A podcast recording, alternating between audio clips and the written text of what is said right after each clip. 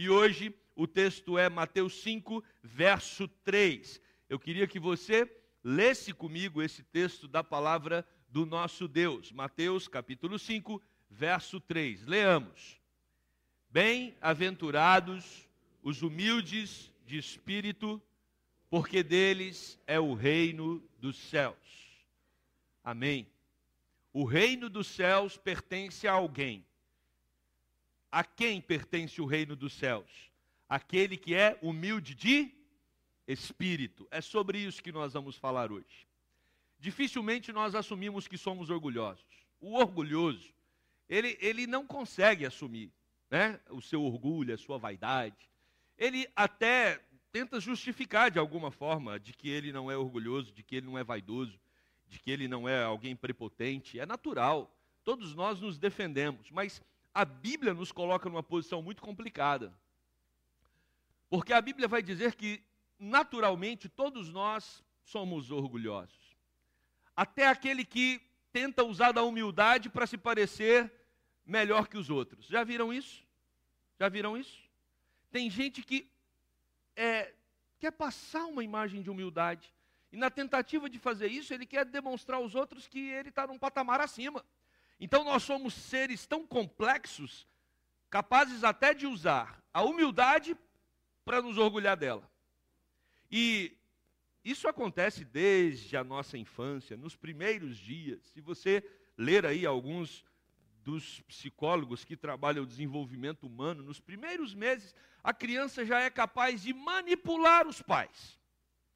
Ela sabe, ela controla quando ela quer a mãe perto, quando ela quer o pai perto, quando ela não quer nenhum dos dois perto, né? O, o, a mãe vai aprendendo, e, assim, pelo menos lá em casa foi só a mãe que aprendeu.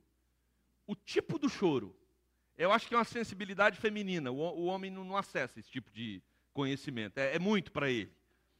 É, mas a mãe, ela consegue, está com fome, fez xixi, tudo pelo choro, impressionante. É, e depois ela quer continuar adivinhando as coisas. É, é, meu filho, não gostei, não gostei. O que ele acabou de falar agora parece que está com namoradinha na escola. Mas a grande verdade é que desde a nossa infância a gente quer impor as nossas vontades, sobrepor os demais. É como se nós fôssemos, e é um exemplo simples, né? Não sei se todos vão conseguir ler aqui por causa do reflexo da luz, mas esse, essa bexiga tem escrito aqui eu. Nós somos assim, nós somos seres cheios de nós mesmos. O que tem aqui dentro, o oxigênio aqui dentro, é o oxigênio, né? A ideia aqui ilustrativa é esse oxigênio é, é a nossa própria vaidade, o nosso próprio eu. E está amarrado aqui, está é, tá lacrado, ou seja, nós somos o que somos e, e, e vamos permanecer assim. E utilizamos de muitos recursos para justificar o porquê somos assim. Ah, porque eu sou um excelente profissional. Ah, porque eu é, é, tenho uma brilhante carreira acadêmica. Ah, porque eu fui bom nisso, fui bom naquilo. Né? E nós tentamos a todo momento nos convencer de que nós temos razões para nos apresentar dessa forma, inflados, inchados. Tanto é, irmãos, que nós vivemos numa realidade que quando uma pessoa vai ser apresentada num jornal ou num programa de TV, muitas vezes o que aparece abaixo do nome da pessoa é a sua profissão. Porque é aquilo que dá um status para ela, para que todo mundo entenda quem está falando. É? E muitas vezes nós é, tendemos a, a respaldar a nossa vida, a sustentar a nossa vida, fundamentados naquilo que nós fazemos de melhor. Ah, eu sou muito bom porque eu pertenço a tal classe social. É, eu tenho esse privilégio, eu tenho aquele, eu sou assim, eu sou assado. E se você não é alguém que vive divulgando isso, uma das formas para identificar se você é alguém orgulhoso, cheio de si, é quando alguém tenta fazer uma crítica a você. Quando alguém tenta apontar um defeito que você tem. A sua reação quando alguém aponta um defeito, ela demonstra o quanto você está cheio de você mesmo ou o quanto você é uma pessoa vazia de si. Alguém pode chegar para você e falar: Olha, você falou aquilo e eu não gostei. a tendência natural nossa é o quê? Nos defender, nos explicar. Isso é natural. Em muitas situações a gente tem que se explicar mesmo, mas nós somos reativos para demonstrar aos outros é, as justificativas, é, para que o outro não tenha uma impressão equivocada de mim, porque na verdade eu não sou é, tão ruim como ela está colocando, eu não tenho o defeito que ela está apontando, é, eu sou muito melhor do que aquilo. Nas discussões conjugais, isso aparece com toda ênfase, com toda ênfase. É muito triste quando você vê um casal, e tem muitos, às vezes, dentro da igreja, em que a esposa, ela tem que aprender a conviver com o defeito do marido, porque não adianta ela falar mais. Ela, ela perdeu a, a motivação. Ela sabe que cada vez que ela apontar alguma, alguma distorção moral ou alguma questão do marido, isso vai ser um motivo de conflito. Então ela já, já, já parou de falar. E o contrário também.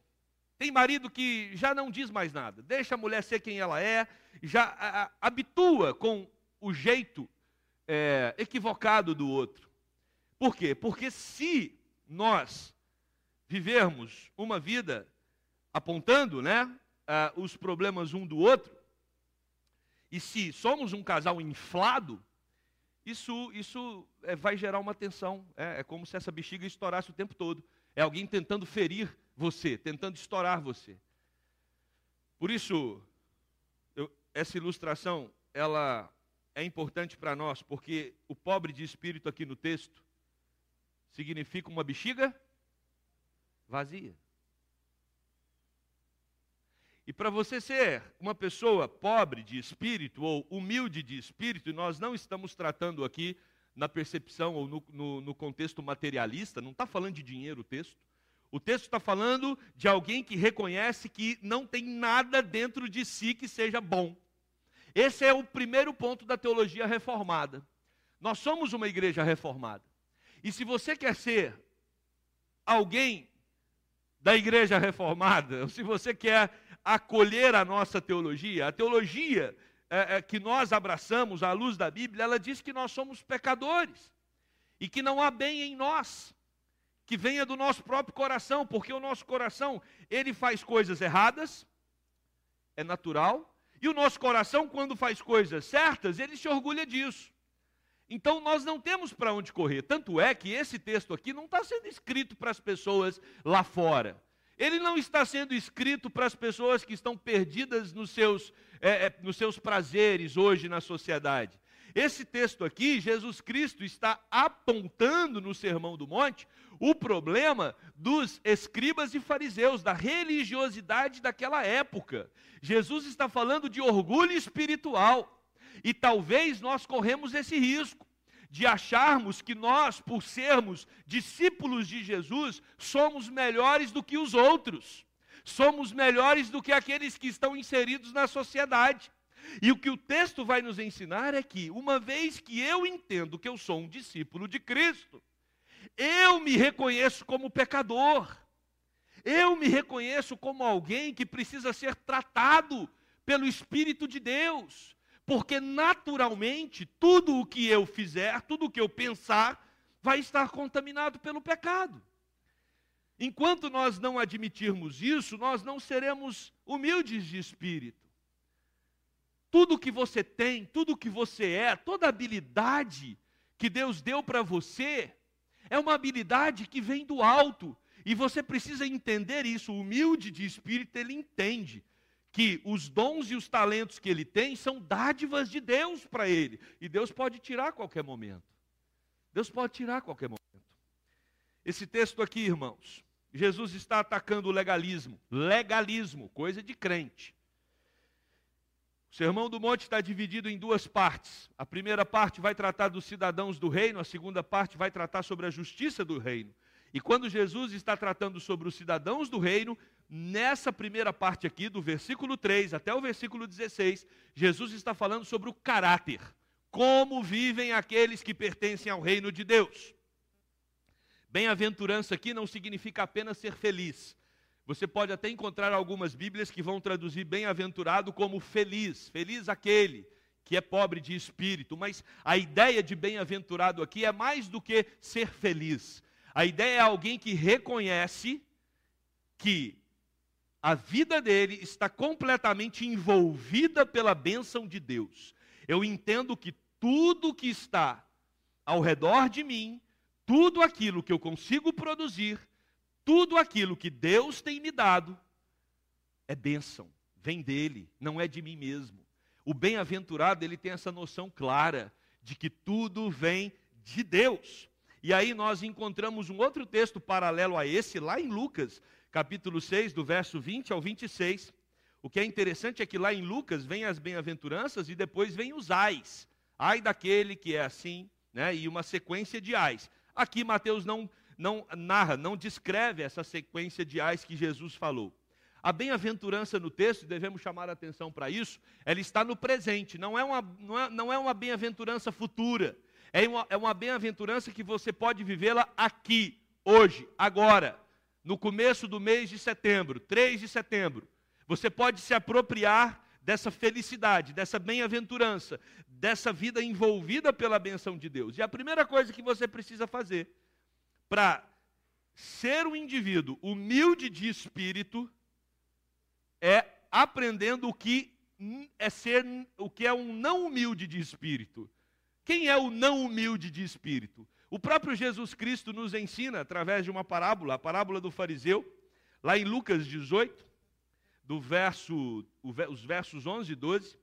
Jesus vai dizer sobre um fariseu, um religioso, pomposo, alguém que vivia no templo. Ele é, é, estava o dia todo experimentando das coisas de Deus, vivenciando a realidade a, a religiosa com toda a intensidade. E esse homem faz uma oração, e Jesus diz como é a oração desse fariseu. E o texto vai dizer que o fariseu, posto em pé, orava de si para si mesmo.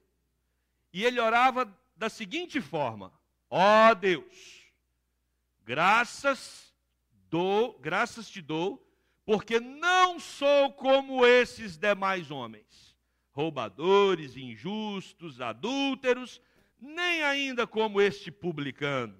Eu jejuo duas vezes por semana. Eu dou o dízimo de tudo quanto ganho. Olha que curioso. É pecado jejuar duas vezes por semana? Não. É pecado dar o dízimo? Não. É pecado jejuar duas vezes por semana e dar o dízimo e achar que você é melhor do que os outros porque faz isso? É. Olha o tanto que é confuso. Por isso que Jesus, muito mais do que olhar as nossas obras, Jesus olha a intenção dos nossos corações. Jesus quer saber sobre o que está dentro do nosso coração. O homem vê o exterior, mas Deus vê o coração. No Antigo Testamento e também no Novo. A palavra de Deus vai, vai nos dizer que o, os profetas no Antigo Testamento e Jesus repete isso. Esse povo me honra com os lábios, mas o seu coração está longe de mim. Então, o que Jesus quer é ver a nossa adoração no coração. E esse fariseu, no coração, ele se acha melhor do que os outros e ele usa a sua espiritualidade para isso. Ah, Senhor, do alto, o Senhor deve ter um orgulho muito grande de me ter como seu filho. Agora, esse sujeito aí, lastimável. Talvez a nossa oração não seja assim. Mas talvez nós temos construído uma fé que nos coloca sobre os outros. Pastor, na prática, como eu consigo identificar isso? O quanto o pecado do outro te incomoda. Quando o outro faz uma coisa errada, o quanto você fica nervoso. O quanto você se descompensa.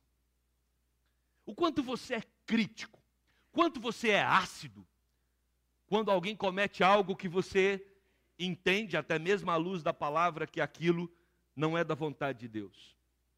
Essa é uma das maneiras de você identificar se você não é um orgulhoso espiritual. A partir do momento que eu me entendo como alguém, o quê? Vazio, humilde de espírito, que não tem coisa boa nenhuma para oferecer para Deus, o pecado do outro vai me incomodar? Não, porque eu sou pecador. Eu sou pecador. E aí, vem a segunda pergunta. A primeira é quem não é humilde de espírito. é esse fariseu religioso que, com toda pompa e circunstância, se acha melhor do que o outro. E quem é o humilde de espírito? Na mesma oração, na mesma parábola, tem uma segunda oração. O fariseu diz que ele não é igual aquele publicano que está ali do lado dele.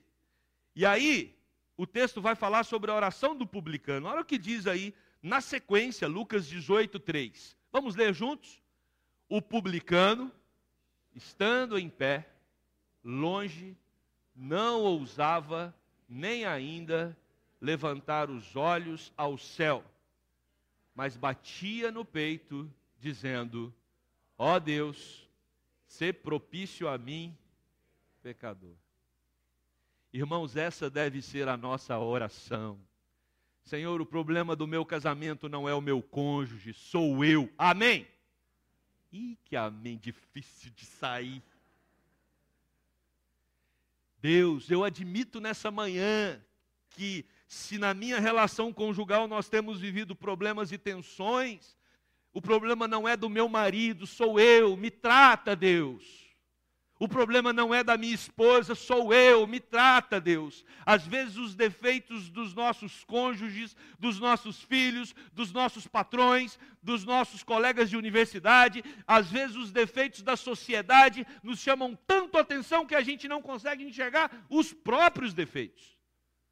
E o convite para alguém ser humilde é, de espírito é como esse publicano que bate no peito e diz: Deus, eu me conheço e eu sou um pecador tem misericórdia de mim. Deus, o publicano não está orando dizendo, oh Deus, esse fariseu falou um monte de bobagem, tem misericórdia dele. Não, ele está dizendo, tem misericórdia de, de mim, de mim. Humilde de espírito é alguém que realmente entende que sem Deus ele não é nada.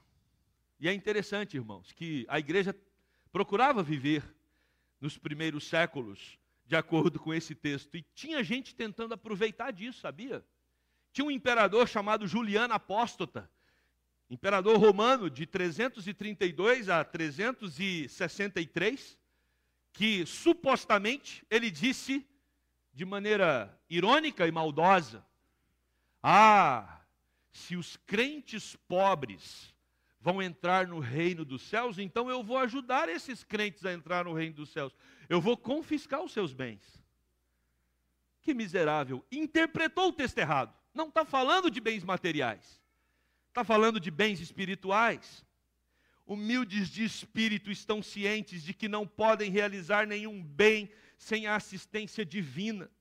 Eles possuem plena consciência de que não têm o que oferecer para Deus sem que Deus os ajude neste processo. Quem não é o humilde?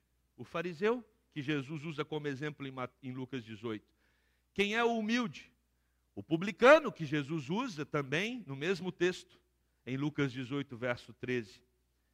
E qual é o modelo que nós temos para seguir? Tá bom, pastor, o modelo então é o publicano? Não. O nosso modelo de alguém que se esvaziou é o próprio Jesus Cristo. Quem nos fala isso? É ele mesmo, lá em Mateus 11, verso 29. Olha o que diz o texto: Tomai sobre vós o meu jugo e aprendei de mim, por quê? Sou manso e humilde de coração, e achareis descanso para vossa alma. Ah, Jesus está dizendo que ele mesmo é humilde, mas isso não pode ser uma forma de orgulho? Vamos entender por que, que Jesus está dizendo que ele mesmo é humilde. Filipenses capítulo 2, versos 7 e 8, vai mostrar claramente qual foi o caminho que Jesus fez para vir ao mundo morrer numa cruz por mim e por você. O texto vai dizer: Antes a si mesmo se esvaziou, assumindo forma de servo, tornando-se em semelhança de homens e, reconhecido em figura humana, a si mesmo se humilhou, tornando-se obediente até a morte morte de cruz.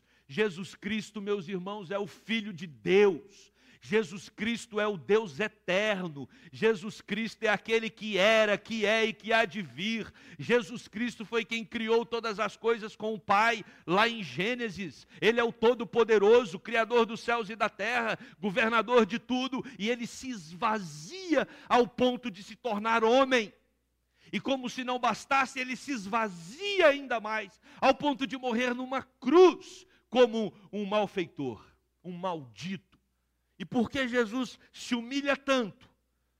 Para que pudesse revelar para nós o quanto Ele nos ama. Jesus Cristo me ama, Jesus Cristo te ama. Nós somos orgulhosos e por causa do nosso orgulho, por causa da nossa vaidade, nós nos tornamos cegos a esse amor. Por isso que quando nós reconhecemos Jesus como Salvador, as escamas caem dos nossos olhos e nós podemos então entender que Ele é o nosso modelo.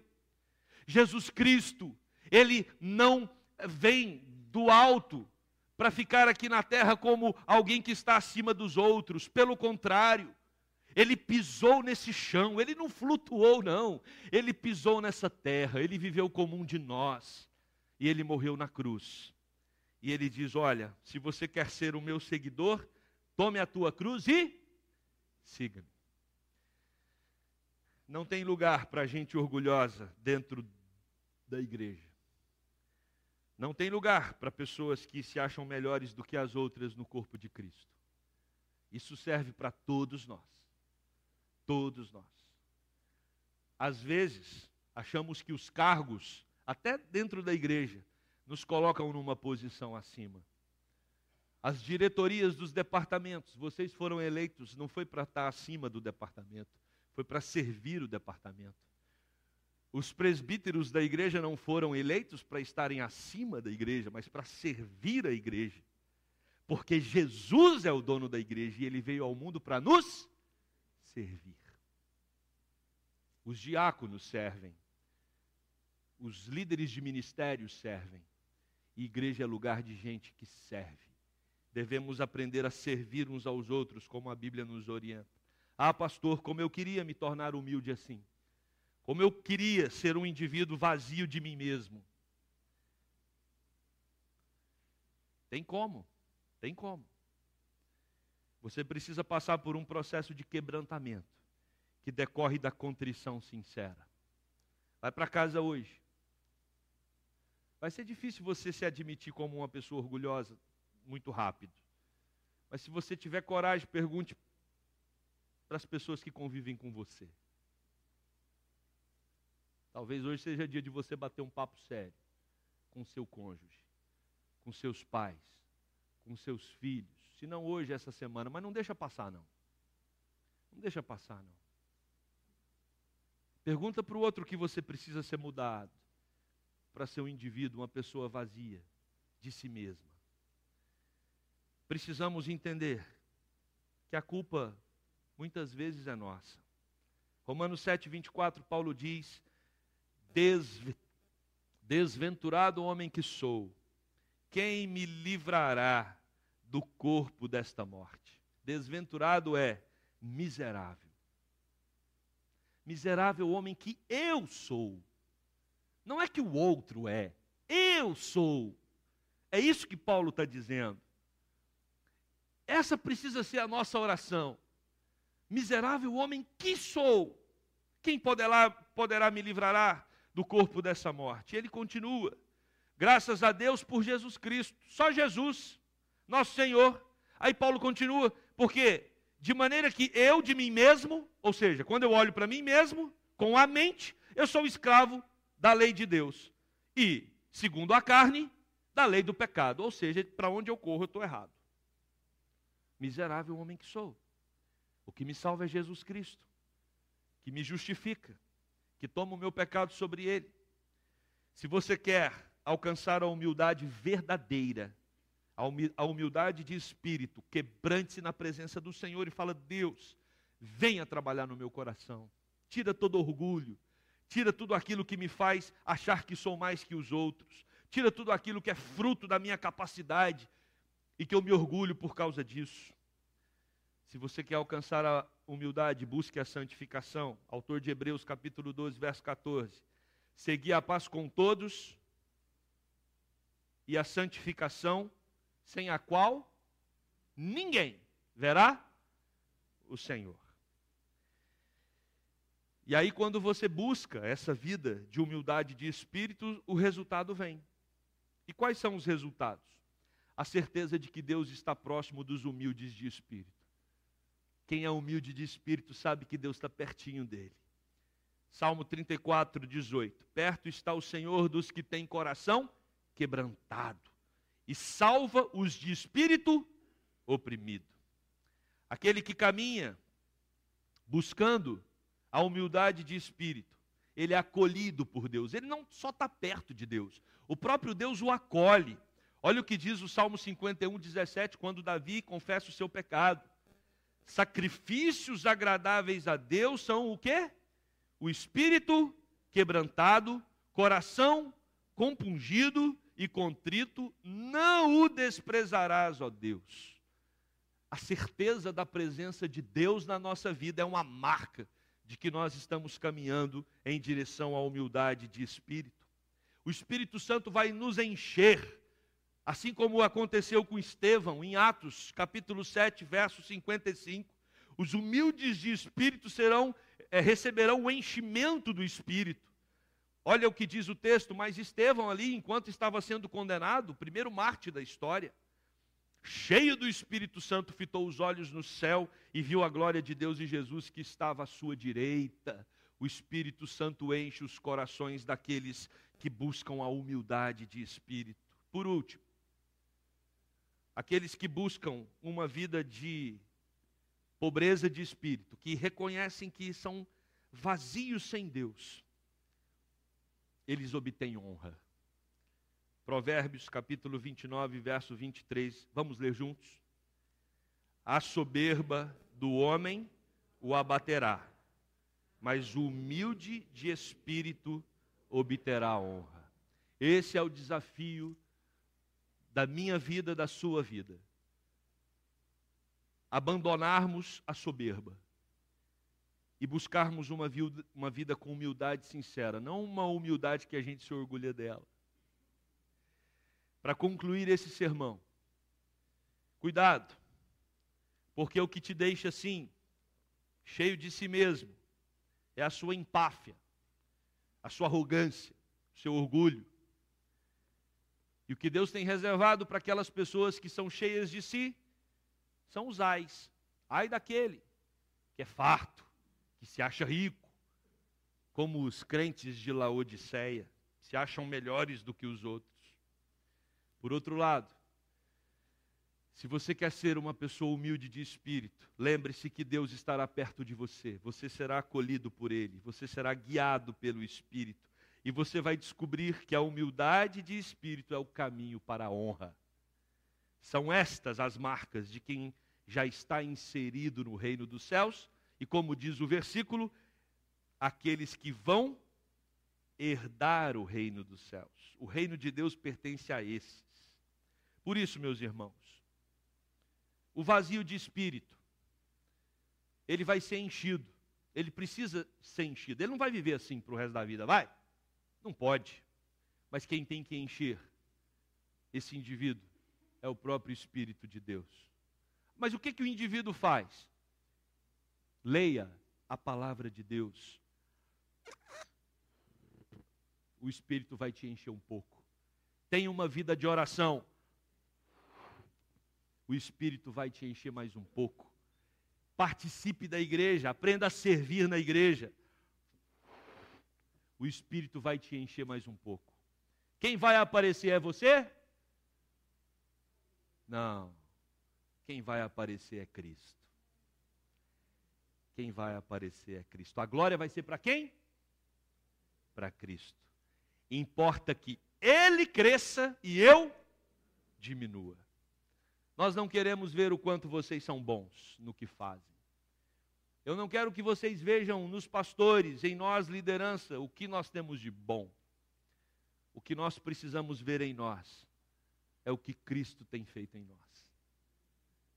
E a glória não vai ser para mim e nem para você. A glória vai ser para Ele, a Cristo, seja toda honra, toda glória e todo louvor. Amém? Que Deus nos abençoe.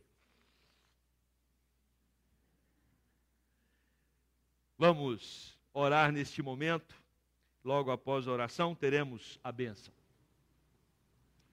Querido Deus, naturalmente, o nosso coração é orgulhoso, somos cheios de nós mesmos. Ah, Deus. E talvez uma, uma das coisas que nós somos muito bons para fazer é justificar que não somos assim. Por isso precisamos do Teu Espírito para nos convencer da nossa empáfia, da nossa arrogância, do nosso orgulho. Oh Deus, o Senhor conhece o meu coração, o coração de cada um dos meus irmãos. Como a gente quer se colocar acima dos demais. Como a gente gosta quando a nossa opinião sobrepõe a dos outros. Oh Deus, como a gente se acha melhor. Quebranta-nos com teu espírito. Trata-nos, Deus, para que sejamos uma igreja que busca a santificação, para que sejamos uma igreja vazia de nós mesmos e cheia do Teu Santo Espírito. Venha, Deus, operar em nós, para que a cada dia mais possamos ser uma igreja em que Cristo é o centro, Cristo é quem aparece, Cristo é quem é adorado e exaltado. Pedimos para que o Senhor nos ajude nesse processo para que sejamos homens e mulheres tementes ao Senhor, porque é assim que vivem os cidadãos do reino de Deus. Nos ajude a viver dessa forma. Oramos em nome de Jesus. Amém.